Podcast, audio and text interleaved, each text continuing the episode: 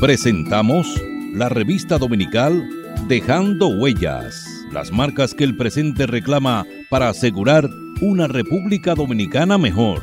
Dejando Huellas. Dejando Huellas. Recuerde que nos puede sintonizar a través del internet www.dejandohuellasfm.net. Dejando Huellas, una producción de Honorio Montás. Trillando el camino día a día en ruta segura hacia un futuro mejor. Dejando Huellas. Muy buenas tardes, apreciados oyentes de su programa Dejando Huellas. Hoy tenemos la, la grata presencia de nuestro amigo Tony Pina. Tony Pina es un destacado periodista que ha tenido la oportunidad de involucrarse en diferentes eh, áreas de la comunicación y que además eh, ha laborado en varios medios de comunicación en el país. Eh, le ha permitido trabajar en, la empresa editorial, en una empresa editorial que en un país como México, le da la oportunidad a uno de tener una, una experiencia enriquecedora.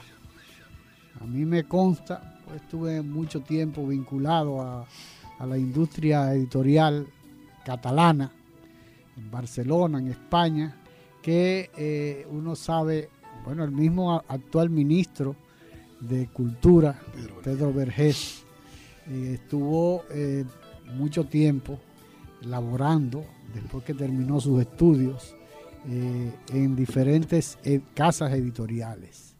Y yo creo que esa es una oportunidad que tiene cualquier persona amante de la, de la cultura, de la literatura, de, del quehacer eh, de un intelectual, eh, porque es la, forma, eh, hablaba, conversaba en estos días con el amigo Luis Fernández, que en medio de su retiro de los medios de comunicación se ha dedicado a la corrección eh, y cuidado de, de, de, ediciones de libros, que es, es, una de las de los quehaceres válidos que tiene después que un, una persona ha tenido mucho tiempo vinculado eh, al, periodismo, no de ahora, porque ahora resulta que los periodistas no, no pasan por el filtro del corrector de, prueba ni el corrector de estilo, sino que ellos mismos se convierten en editores de sus trabajos. De todas maneras, buenas tardes, Tony. Bueno, me alegro muchísimo de tenerte por aquí. No, me alegro yo. Y no, yo digo, creo que esta, teníamos esta más de 20 años sin vernos. de- Lo dice todo y esa de- introducción. de lo que ha ah, de la satisfacción que yo siento con poder conversar contigo en, un- en nuestro programa Dejando Huella, A mí es inmensa. que eh, vamos a tener la oportunidad de conversar de diferentes temas. ¿no? De manera que, Tony, tú comienzas en el periodismo, tú eh, pasaste por la eh, Escuela de. Información Pública de, de la UAS o, La o- UAS. la o por la Escuela de Comunicación Social, porque ha tenido dos nombres. No. De comunicación social, porque ya yo me gradué en el 84, era. Ah, bueno, sí, porque el- el- anteriormente se llamaba Información Info- Pública. Información pública. Cuando se Y había que hacer el colegio universitario. E yo- incluso, no, no solamente eso, aceptaban, cuando estaba Freddy Gatón Arce, Freddy Gatón eh, Arce. al, frente mucho. de la dirección, que fue de los primeros directores, creo que fue el primer director de la Escuela de Información sí. Pública, que lo aceptaban ingresar con el, el segundo del bachillerato aprobado. No, ya yo me hice bachiller. Ya yo, No, porque ya era entonces la, la escuela- 78 yo entré. Cuando gana Guzmán, cuando gana el PRD, yo vivía... cuando pasamos de los 12 años. Pasamos De los verdad. 12 años.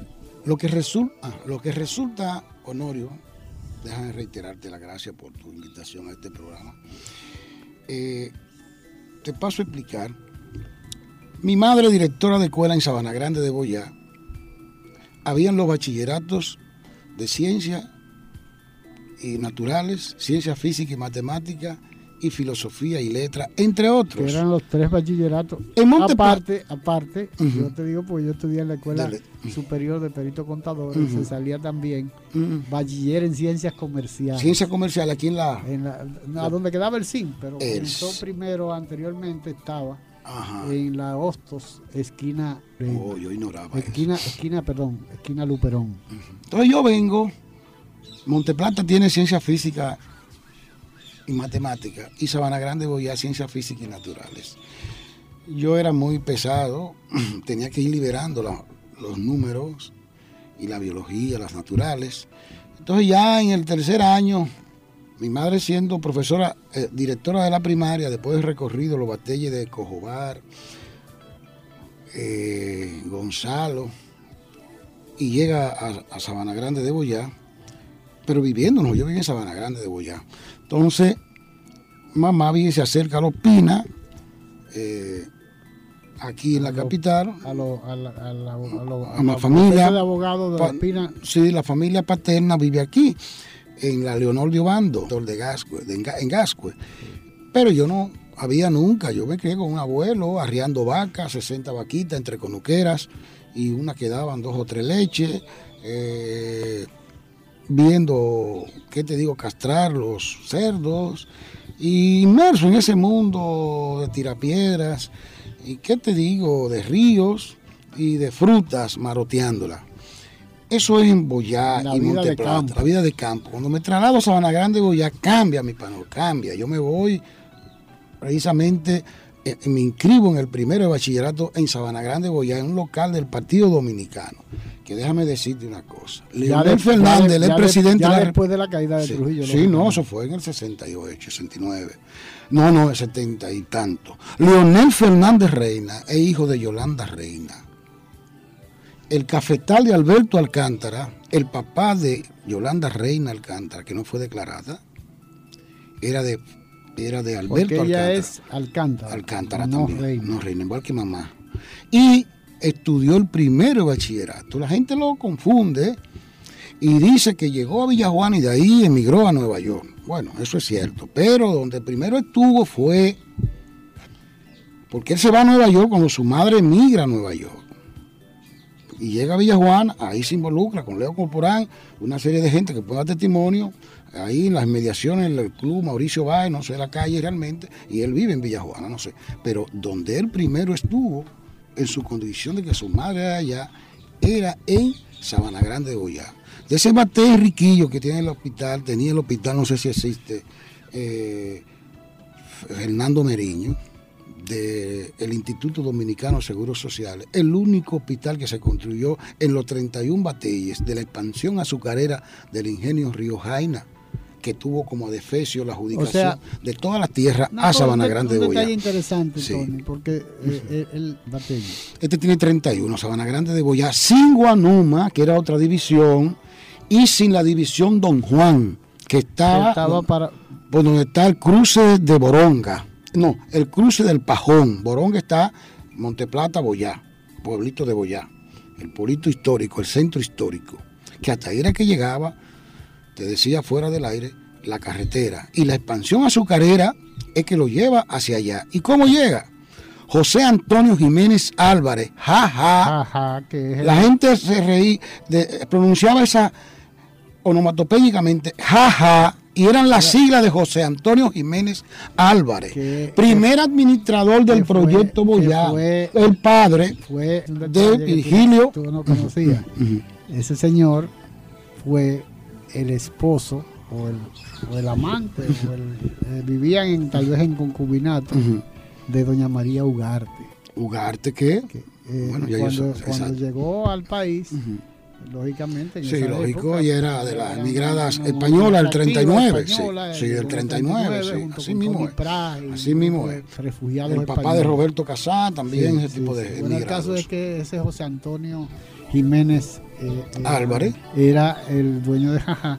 Después estaba, eh, lo, compró o, lo, heredó José Antonio Rojas, un señor que lo tuvo hasta hace poco tiempo. Lo que sí sé, y forma parte de un ensayo histórico que estoy haciendo de Boyá, que hay un error grandísimo, que fue el último reducto, la raza indígena. Yo creí y crecí en eso. Y tengo ya, pues la historia hay que demostrarla con hechos nadie. Eso fue Boyá de Asua, pero ese es parte de otro tema. José Antonio Jiménez Álvarez fue nombrado primer administrador del proyecto Boyá. Adjudican toda esa tierra. por decreto derogan la provincia Meriño. y adjudican todos esos terrenos que van hasta la ribera del Yuna, en lo que hoy la provincia Duarte, por eso Sabana Grande Boyá llegaba hasta Majagual, que eran unos inmigrantes, inmigrantes que llegaron de donde el expresidente Hipólito Mejía de Gurabo, de Gurabo, los Fernández en su gran mayoría, emigraron por ahí huyéndole uno a una persecución sobre un homicidio. Pero eso no, ha hecho investigaciones sobre eso, y no vamos a entrar en eso. Y José Antonio Jiménez Álvarez lo que hace es recomendarle a Trujillo, Trujillo le señaló Boyá, porque hasta ahí era la tierra habitada. Luego era el paraje Sabana, que eran donde los campesinos de Cebicos, de la línea del nordeste, y de propio Vallaguana iban a matar, iban a matar puercos y marrones y a buscar eh, miel de abeja silvestre. Y era el paraje Sabana, habitado solamente por la familia González, Alberto Alcántara, que le quitaron una serie de terrenos cuando se adjudican esos predios, y les recomienda a José Antonio Jiménez Álvarez, porque ya tiene pensamiento de adjudicarse estos predios, que 14 kilómetros más hacia el norte es que existen unos predios aptos para el cultivo de la caña de azúcar. ¿Qué significó eso, amigo Norio y amigos oyentes? Que esa área de amortiguamiento, por donde hoy pasa la carretera que va a Samaná, más de 125 mil tareas, desde Alto de San Pedro, ya colindando con Los Guineos, en, en hasta Vara de Capá, por Batey Mejía, cruzando todo lo que es Lambedera, Gonzalo, Batey Nuevo, Batey Mejía, para que los oyentes puedan tener una referencia, era donde se iba a construir la famosa cementera que, Y en Gonzalo propiamente, que ciertamente nacen los ríos ahí, ciertamente. Bueno, ¿y qué pasó? se quedó José Antonio Jiménez con esos predios de Boyá, que eran de la Iglesia Católica aquí del Arzobispado de Santo Domingo, porque las parroquias de Monte Plata, del Santo Cristo de los Milagros en Vallaguana y de Boyá, eran las únicas que existían, eran administradas por el Arzobispado de Santo Domingo, que arrendaba a dos centavos anual la tarea de tierra para que los campesinos, los agricultores del lugar cultivaran. Esta tierra propiamente no era agrícola, era colorada, como le llamamos, apto para la para, para el ganado, para la siembra de gramíneas. Bueno, y también se sembraba mucha yautía. Mucha yautía, pero no en Boyán, no. La yautía es propia de, de, de, la ambedera, los haitíes, ahí porque hay roca y hay humedales, igual que el lado de Monte de Vallaguana, de Pilancón.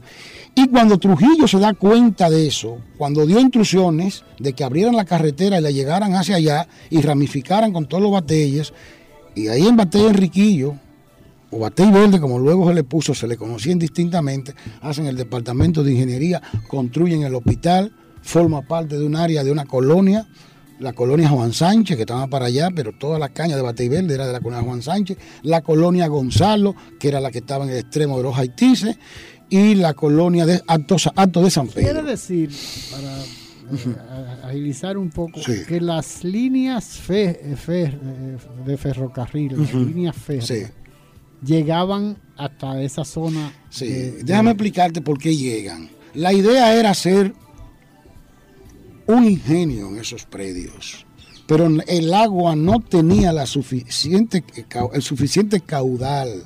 Y se hicieron las pruebas en el, en el río Boyá, por detrás de los potreros, como que se conoce, se conocía esos predios, entre Gonzalo y Sabana Grande de Boyá, donde nace Río Boyá, y Río Payabo, entre Alto de San Pedro y lo que se llamó luego San Antonio o Pilanco, Pilanco no, no, eh, este sí, Pilanco en Vallaguana. Se llamó luego Manatí, que luego una avioneta en el 69 de la familia Pichardo que tenía eh, la contratación de la fumigación aérea envenenó a más de 22 campesinos, a 22 campesinos de ese lugar con el paratión y eso no trascendió. Los medios de comunicación estaban muy atrasados, eh, el régimen había muchos controles. Había muchos controles y eso se silenció y no se pudo porque no tenía la suficiente fuerza caudal. Y lo que se decide entonces, por orden de la dictadura o el propio Trujillo, es que se expandieran la vía férrea desde Jaina, cruzando por lo que hoy los Alcarrizo, Alcarrizo, eh, La Yuca, Guanuma y lanzándose por la parte de atrás de Don Juan, en la provincia de Monte Plata, después del río Sama, eso, ahí hay, que hoy es la provincia de Monteplata. lo que es la provincia de Monte Plata, ahí hay, unos, ahí hay un, todavía un puente de ese entonces. Ese puente no se ha desmantelado sobre el río Sama que une No se lo han robado. al todavía. Distrito Nacional. no se- se- de- de- lo han desmantelado hacia arriba cuando la, para, vender, Sí. pa- para exportar Sí, hierro, sí. los Lo que, se desmantel- lo que desmantelaron todo fue la ingeniería de Bativerde. No, Sí. y además de eso, toda la línea férrea. Toda la línea férrea la Se la desmantelaron, robaron se la toda. robaron todas. Todas que- Entonces, se- para terminar la idea, Honorio, se da entonces que llega la vía férrea hasta Sabana Larga de Gonzalo. Entonces la caña que no era enchuchada, es decir, metida en vagones de los llamados catarey, que lo llevaban a su vez hacia los chuchos donde estaban la vía férrea para meterla en vagones y traerla hacia Jaina. Hacia- Habían, yo no llegué a verlo, Jaina o, o a Zacatarey. sí, habían, yo no llegué a verlo, No se llevaba a Catarey. no, no, eso pues Catarey era de, de Villa Altagracia, no llegaba hasta ahí. Catarey era de Villa Altagracia. Era, este es Jaina. Habían dos molinos en Jaina, y Molino Boyá y Molino Jaina. Yo no llegué a verlo, pero me cuentan los más contemporáneos a ese des- desmonte que hubo. Había un lugar que llamaban aserradero. Eso costó que toda esa área de amortiguamiento de los Haití se fuera, todos esos montes vírgenes fueran eh, echados abajo. Y además, todos eran montes de caoba. De caoba y roble. Roble, Ébano. capá Puerto Rico, ébano, toda serie de, de- de- Madera, de- de de materia, de madera preciosa. preciosa, todo eso. Para, para construirlo. Para y también para las traviesas de donde iban afincados, De la- de los anchos era que era duro, el del Puerto capá Rico. Y, el, y había otra madera también que le decían rompehacha, que es lo que era. ¿no? Creo que los anchos, ese, algo así, que era durísimo, que se metía en el agua, duraba muchísimo, se ponía como una piedra, pero no tengo conocimiento de eso. Yo estoy preparando un ensayo histórico porque esa historia merece que no se pierda con el tiempo. Pues de ahí entonces vengo yo, la pregunta, si nos fuimos lejos, vengo yo al, Manuel, al Liceo Rodríguez Ojío, que por la mañana Salomé Ureña, escuela nocturna. no, Be- Bertina, Vespertina, Salomé Ureña, Instituto de Señoritas por la mañana, y estaba el señor Luis Valdés, director, muy buen profesor del liceo Rodríguez Ojío. Y ahí yo hago que cayó eso como una piedra a mi familia aquí, en, esto era el área el área metropolitana de la ciudad o más Era urbanizada. era- era Que no era verdad, La zona, la zona colonial. Sí, la zona colonial. Y se perdió algo importante en esa área. Y escuché a Euclides Gutiérrez Ferri los otros días hablar con mucha propiedad.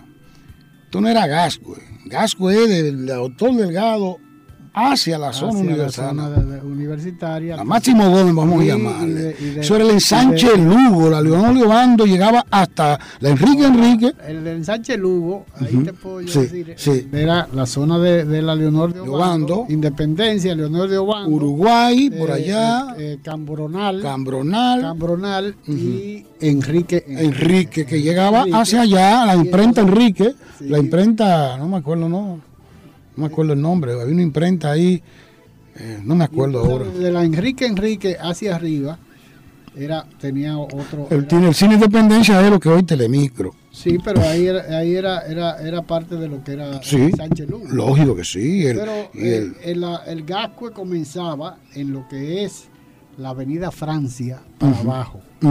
Porque había un farallón que todavía existe, claro está, que era desde la avenida Francia, continuaba de, de Borojol Borjol, hasta continuaba y, y- y cruzaba, que es el, el farallón que cruza por APEC. ok, sí, ya tengo una idea. Porque sí, de, de APEC para arriba era el campo de aviación. de aviación, no llegué a verlo. Eso era la- el límite de la ciudad. De la ciudad. Entonces de ahí para abajo Mm, hasta la independencia era Gascue. Gascue. Era Gascue. Y había estaba dividido también por la, como tú dices, la doctor Delgado, hacia la zona universitaria. Era, todo eso era la- el sector de Gascue, porque Gascue tenía varias, tenía eh, el ensanche Primavera, que era dentro de Gascue. De Gascue. Dentro de Gascue, que era una finca de los Enríquez. De los Enríquez. Que quedaba en la zona de la. Pero también estaba La Cochera, que era un sitio donde, donde se construía eh, carruajes, ¿no? Carruajes que eran tirados por caballos, pero además era una finca enorme donde pastaban los caballos que tiraban esos carruajes. Se llamaba eh, eh, la, la, cochera. La cochera. Que terminaba en lo que es, es hoy eh, la calle Santiago. La calle Santiago, que fíjate que viene desde, desde la zona universitaria hasta, la doctor Delgado. Ahí mismo termina. se interna un poquito, se interna un poquito, un poquito hasta la Bernardo Pichardo que, ya eso ahí era en Sánchez Lugo. Me acuerdo que estaba la, primera cédula la saqué yo en 74. Vamos a una pausa y en un instante continuamos con esta conversación con el periodista Tony Lima. Dejando huellas, trillando el camino día a día en ruta segura hacia un futuro mejor. Dejando huellas. La patria somos tú y yo la familia toda, el suelo que nos legaron los padres fundadores, el derecho a ser libres y felices, a trabajar con alegría y seguridad, depende de nosotros. Renovemos los principios que ayer inspiraron a los buenos dominicanos, inmortalizados en los símbolos que nos identifican como pueblo. Defendamos palmo a palmo nuestra patria, que es como defendernos a nosotros mismos en las presentes y futuras generaciones. Enarbolemos pues nuestra bandera, blasón eterno de los sagrados valores de la dominicanidad. La patria somos tú y yo, la familia toda, el suelo que nos legaron los padres fundadores el derecho a ser libres y felices, a trabajar con alegría y seguridad, depende de nosotros. Renovemos los principios que ayer inspiraron a los buenos dominicanos, inmortalizados en los símbolos que nos identifican como pueblo. Defendamos palmo a palmo nuestra patria, porque es como defendernos a nosotros mismos en las presentes y futuras generaciones. Enarbolemos pues nuestra bandera blasón eterno de los sagrados valores de la dominicanidad. Un mensaje de Dejando Huellas, su programa de la tarde. Juan Pablo Duarte, digno siempre de admiración y respeto, hablaba así.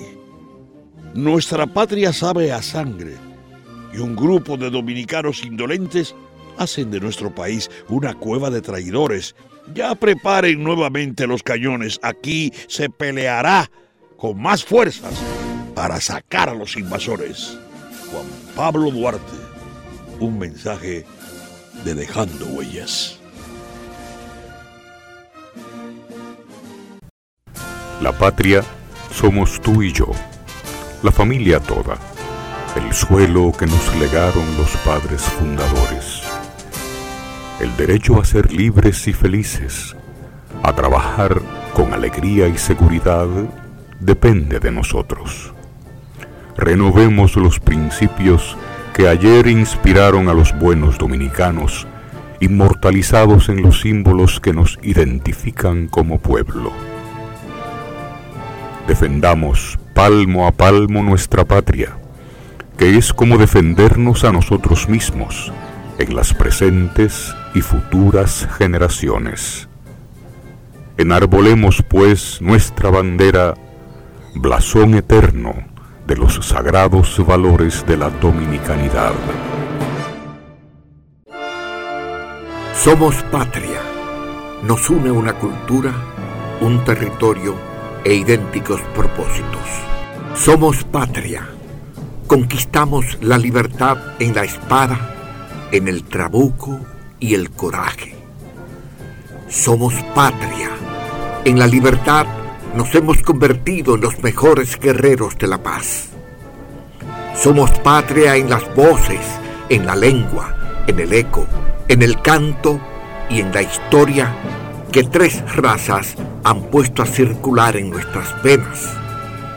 patria amada, en nuestros laberintos interiores, vive para siempre. Un mensaje de Dejando Huellas, su programa. Dejando Huellas, las marcas que el presente reclama para asegurar una República Dominicana mejor. Dejando Huellas. Continuamos conversando con el periodista Tony Pina. Eh, Ingresa a la, a la universidad, a la escuela de, inform- a la escuela de, de- de- Comunicación de social. comunicación social, Sí. eh, y, y termina la, Sí, terminé- la licenciatura en qué año?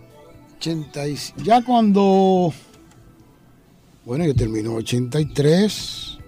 E ingresa a trabajar o ya estaba trabajando Ya yo comencé antes, don Gillo Euríspide Erasme Peña, en radio comercial. radio era director. Entonces yo venía, Honorio, yo venía de un de una academia comercial. Mamá me pagaba una academia de tarde en Sabana Grande de Boyá con un profesor de Ocoa. Era que te- mecanógrafo. Sí, ya. que tenía 12 maquinillas entre Underhunt, Olimpia, Olivetti, y yo dicen que, escribía rápido. 60 palabras por minuto, se me apretujaban las teclas cuando no estaba, no tenía aceitada. Bueno, yo le decía, profesor, pues esta máquina, estas, estas teclas están durísimas. Entonces yo no tenía problema con la con la escritura. De hecho, a mi madre que siguió estudiando los sábados con un programa de lo que llama hoy USAID, pero era la ID de la Embajada Norteamericana. No. Sí, de la- que en español es la Agencia Ah, bueno, para el desarrollo. en inglés mamá, es, es. Tra- lo vi los sábados, todo el día venía a la capital, a la Pedro Enrique Ureña, junto con un grupo de profesores y se hizo profesora titulada. Y yo era el que hacía los trabajos prácticos de todos, de todos ellos. Los viernes a las 5 de la tarde yo tenía que tener en folder eh, debidamente arreglado todos esos trabajos. Me daban chelitos cada uno, Claro, eran dineritos, que te digo, Era para un refresco, un un picoteo, picoteo. sí. Imagínate, entonces yo me involucraba, además de conocimiento, eh, me mantenía para, agilidad- para mi agilidad como me- mecanógrafo.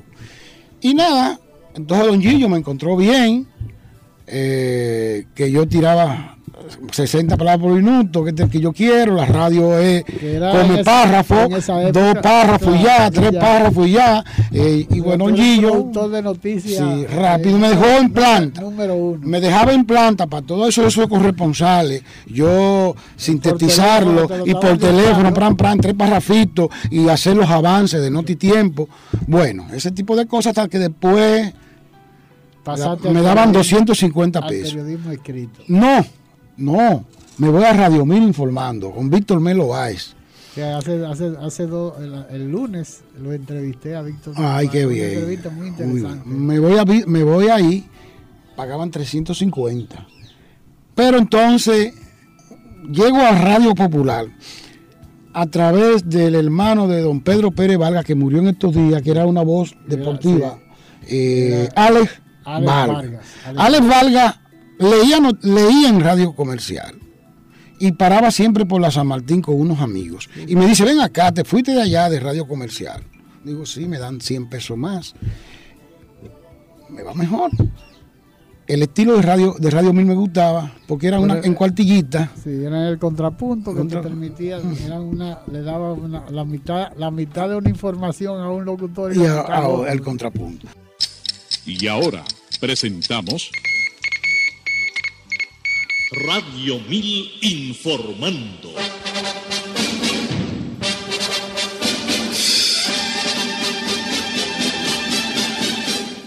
El más dinámico y completo resumen de noticias nacionales e internacionales, radio redactadas en nuestro departamento de prensa. Y aquí están las noticias. Entonces él habla con su hermano, don Pedro Pérez Vargas, muy amigo de Corporán, director de Radio Popular, le puso Corporán, lo nombró Corporán, y me dice, yo quiero verte en Villajuana, en la casa de mamá, y don Pedro iba toda la tarde ahí.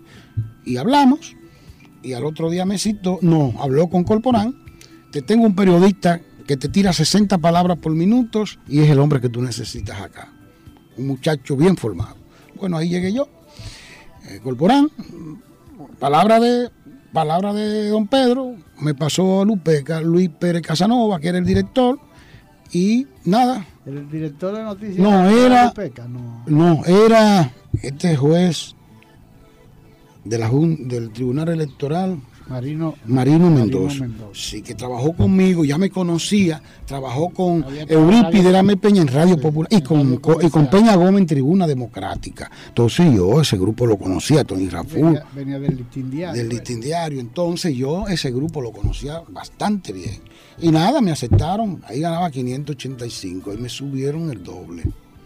Luego Corporán quiso que yo le hiciera los avances de Radio Galaxia y habían unos faxes y yo le enviaba y me mantenía en la Charles Porque Galaxia quedaba dónde? en la 27 de febrero, pero yo le mandaba por fax al locutor, Pero era de la cadena corporal también. sí, Galaxia, que es lo que hoy es 88.1, era Galaxia, y tenía un estilo de un avance cada 15 minutos, Galaxia Informa.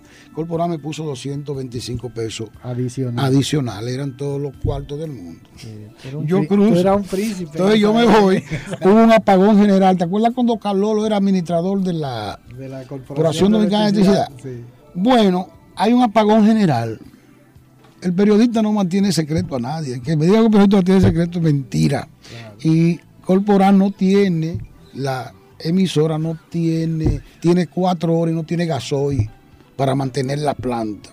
Carlolo llega a la emisora y le dice, Corporán, es que es un blackout. Yo digo, ¿qué es lo que es blackout? Un apagón general. Se disparan, sé yo, sé yo cuánto Circuito. cuánto circuito. yo ya trabajaba en el sol y me iba a las 2 de la ¿El tarde. director era Juan Bolívar o, o En el Sol, no. Pepín? No, en el sol es No, ya no era, era el hermano de, de- Miguel Ángel Cedeño, yo lo Sí, compré. Miguel Ángel Cedeño. Y tenía a Eusebio Mansueta como jefe de Mansueta, jefe de redacción. Sí, lo encontré los otros días en- cerca de casa, cerca de... ¿Dónde está Mansueta? Mansueta es está en su casa ahí, tiene un periodiquito importante, un digital mejor que le, que le, que le colaborara. Lo vi ahí en, en Bellavista los otros días. Bueno, y llego yo y le digo a Mansue- le digo a Mansueta, te tengo la portada de hoy. ¿Cuál es? Un apagón general. Todavía no había luz. A las 4 de la tarde en Radio Popular, en, en la- allá en la Independencia, donde estaba el frente a César Iglesias, donde estaba el, donde estaba el ¿Dónde estaba el sol? el sol. Pero no solamente eso. Tuve que ir a la corporación en una móvil a confirmar lo que yo estaba diciéndole para atribuírselo. Y entonces estaba de, de relacionista público, estaba un señor que era de farándula, Jiménez Belén, Jiménez Belén. sí. que Calolo lo puso ahí por amigo.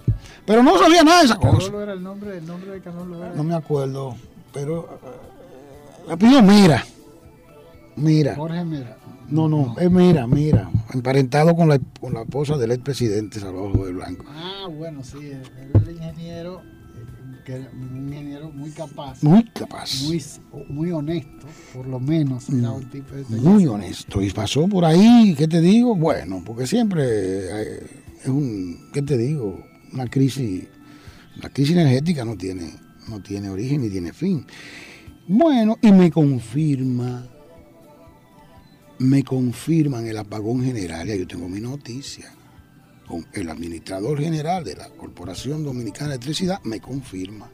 Pero Jiménez Belén está allá abajo y no sabe nada. Él sí hizo los trámites para que yo entrevistara al administrador. Pero no sabía sobre qué tú lo ibas a entrevistar. Sí. Y él tiene una columna en, en El Sol de farándula. Cuando salió el otro día la portada negra con unos ojitos, apagón general afecta al país. Él cree que soy yo especulando. Y va donde Miguel Ángel Cedeño, Víctor Livio Cedeño, que eso no es Doña Milagro, la administradora, que eso no es así, que esto que lo otro. Dice, pero es el administrador, y entonces yo le enseño la grabación, que era una cinta grandísima, de. Digo, ¿y esto? ¿Y qué tanto afán que tú tienes en defender que si era un apagón general o si fue un problema técnico? El mismo administrador lo está diciendo.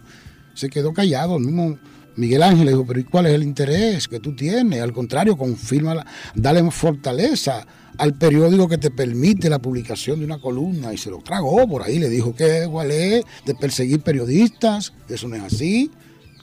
y el mismo administrador también. Eh, yo fui otra vez y al otro día confirma, sus palabras confirma, no, ratifica. Marcelo. Marcelo, Jorge. Jorge, exactamente. Ah, bueno, buena memoria tú tienes. Nada, pero ahí pagaban mensual, 250. Y me contratan entonces a los seis, a los tres meses, cuatro. Aníbal de Castro en última hora. y ahí me voy yo. Yo, recuerdo esa época. Mil, ahí tú estabas en el. yo, yo, tenía, yo era, trabajaba con Reuters o con UPI, no sé con cuál. Yo creo que era Reuters. Entonces ahí llego yo. Yo era muy amigo de Aníbal porque con Aníbal sucedió algo interesante. Él era redactor del periódico Última Hora. Última Hora. Pero cuando Virgilio. Alcántara. Eh, eh, Virgilio. Pásalo hoy. No, cuando el proyecto del periódico eh, hoy, yo entro un año antes a trabajar en el proyecto, ¿no? De Virgilio, porque Virgilio y yo éramos amigos, habíamos trabajado en el listín diario en el 63. Entonces, cuando se cuando Virgilio presenta renuncia, Moisés Pellerano se, se, desequilibró, porque para él era como si le hubieran sacado la alfombra de abajo, porque él no esperaba que Virgilio. Eso, es allá abajo, la ciudad de marzo. No, no. Eh, ¿Ya estaban aquí ustedes? ya estaban, ya estaban ahí en el edificio okay, nuevo. sí. Y entonces, de la Miraflores. Don Moisés, incluso, que era muy amigo mío, porque fue quien me llevó a trabajar no era amigo mío, era mi, padrino mi protector. Era que me había llevado al listín diario donde don Rafael, cuando comenzó de nuevo el periódico Listín Diario en el 63. Sí, que fue clausurado con Trujillo. sí, pero cuando se reabrió, se reabrió sí. Eh, don Moisés Pellerano era el alma del proyecto. Yo lo recuerdo con mucho eh, Y entonces, eh, don Moisés había, me había, había visto que yo tenía que yo tenía muy buena relación con Virgilio y él entendía que yo había sido el eslabón, cosa que no era cierto, entre Pepín Corripio y Virgilio Alcántara. Oh, qué bien. Entonces, un día me llama y me increpa. Me dice, tú fuiste que te está llevando, tú eres que te está llevando a Virgilio. Digo, no, don Moisés, es imposible, yo soy, yo soy, yo, usted como mi padre, yo. Y entonces, ¿qué yo voy a hacer? Y le digo, mire, hay un periodista que trabajó con usted hace mucho tiempo, pero estaba eh, estaba en Londres, en Inglaterra, estudiando. Y yo creo que esa sería la persona ideal para usted. ¿Y pero quién es? Aníbal de Carlos. ¿Y él llegó? Ya digo, sí, ya llegó. Ah, está bien. Y lo localizaron. Y lo localizó y lo designaron director. Tan oh. pronto salió, antes de que saliera Virgilio, porque Virgilio había presentado con anticipación su renuncia. Entonces entró Aníbal. Como yo tenía tan buenas relaciones con Aníbal, porque Aníbal trabajaba en HN junto con un grupo de periodistas. Y además, eh, cuando eh, eh, Última Hora salió, yo tenía muy buenas relaciones, seguía yendo al listín diario. Sí, sí. de eso, yo era en llave de, Augusto Bando. sí, lógico, trabajaba en el, hoy, sí. colombiano. pero además él trabajaba en el listín, pero también picoteaba que no, que era el único periodista que trabajaba simultáneamente en el Listín Diario y en el periódico Última Hora, porque don Rafael era enemigo acérrimo de Última Hora. Aún fueran de los mismos dueños, pero él no entendía, no aceptaba que su personal pudiera trabajar en otro Pero eso cambió después. No, claro. Aníbal de pero, Castro. pero eso lo rompió, no, después que estaban, después que se mudaron ahí donde, a donde tú trabajaste. Sí ya no, ya había una una una, eh, una compenetración entre los Yo te lo digo que cambió, perdona que te interrumpa, Honorio, porque en pleno juicio al expresidente Salvador Jorge Blanco en el 87, a mí me tocó una página, una crónica, hacerla para el día siguiente de la crónica anterior, del día anterior. Es decir, eh, los incidentes procesales, eh, la forma en que las partes se, se, odiaban o se miraban, la barra de la defensa. cuestión de detalle. Sí, detalle. Y Aníbal quería que yo me quedara desde que se iniciara la audiencia hasta el final. Me daban de dieta 200 pesos, imagínate. Al chofer 200 y al fotógrafo 200 más. Era, por, la interés, por el interés, una muestra del interés que tenía. Rafael Polanco eh, iba, no había celulares, iba a pasar cuatro parrafitos para registrarlo. La audiencia de hoy se inició a las 9 y 15 de la mañana, esto que lo otro, en medio de tal situación, lo que sea. Cuatro parrafitos. Y ya Rudy, pam, pam, ya, pam, lo cortaba. Pero yo tenía que irme a última hora a terminar eso a maquinilla, no como ahora que se borra, a terminar eso, como si terminaba a las 8 de la noche, a las 9, a las 4, a las 5.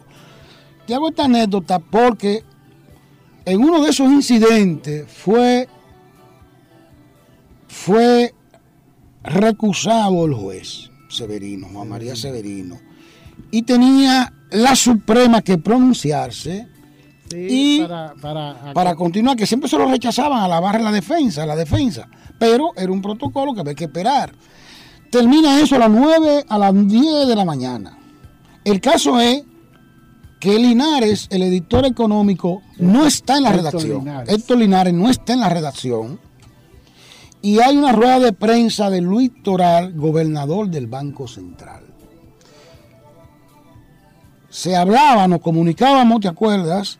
Por el aparato, por radio. por la fonía del, de la, de la unidad. Los ahora. Sí, ¿no? Con la, por la, por la, radio taxi, el sistema radio Era por los jeeps que transportaban el personal. Exacto.